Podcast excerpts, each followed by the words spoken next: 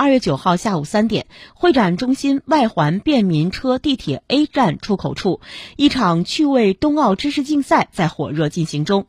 连答对四题，还有可爱冰墩墩陪你回家。